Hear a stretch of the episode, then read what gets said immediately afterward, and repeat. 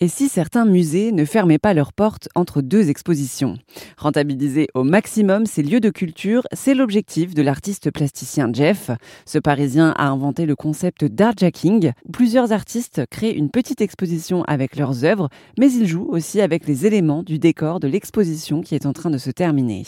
Le hardjacking, c'est un, un, petit jeu de mots qu'on a voulu un peu, un peu ludique, euh, qui, qui, qui, se base sur le, les différents jackings, c'est-à-dire le homejacking, les carjacking, où en fait ce sont des, des gens qui, qui s'approprient euh, des biens qui ne sont pas à eux.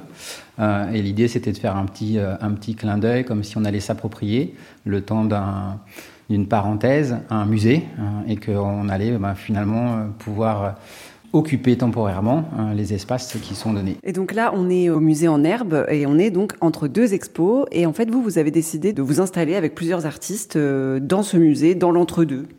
Alors oui, euh, on a on a de hardjacking que le nom. Hein. L'idée c'est d'être en, en, bonne euh, collaboration avec avec le musée qui nous reçoit et de leur faire prendre conscience qu'ils peuvent s'autoriser à recevoir des artistes qui n'auront pas eu dans leur programmation classique, et donc du coup d'ouvrir lors de ces parenthèses entre deux expositions leur lieu à la possibilité d'exposer à un certain nombre d'artistes contemporains qui représentent un petit peu la, vivacité euh, de la création euh, de la création du moment. Ce que moi j'avais remarqué, c'est qu'entre les expositions, il y a toujours un, temps de latence assez important, et surtout les, scénographies sont pas détruites tout de suite. Et comme les, les musées changent euh, très régulièrement de scénographie, ça me paraissait intéressant de pouvoir se greffer sur une scénographie qui allait être détruite. Donc du coup d'avoir une liberté d'interaction sur ces, sur ces scénographies assez, assez importante.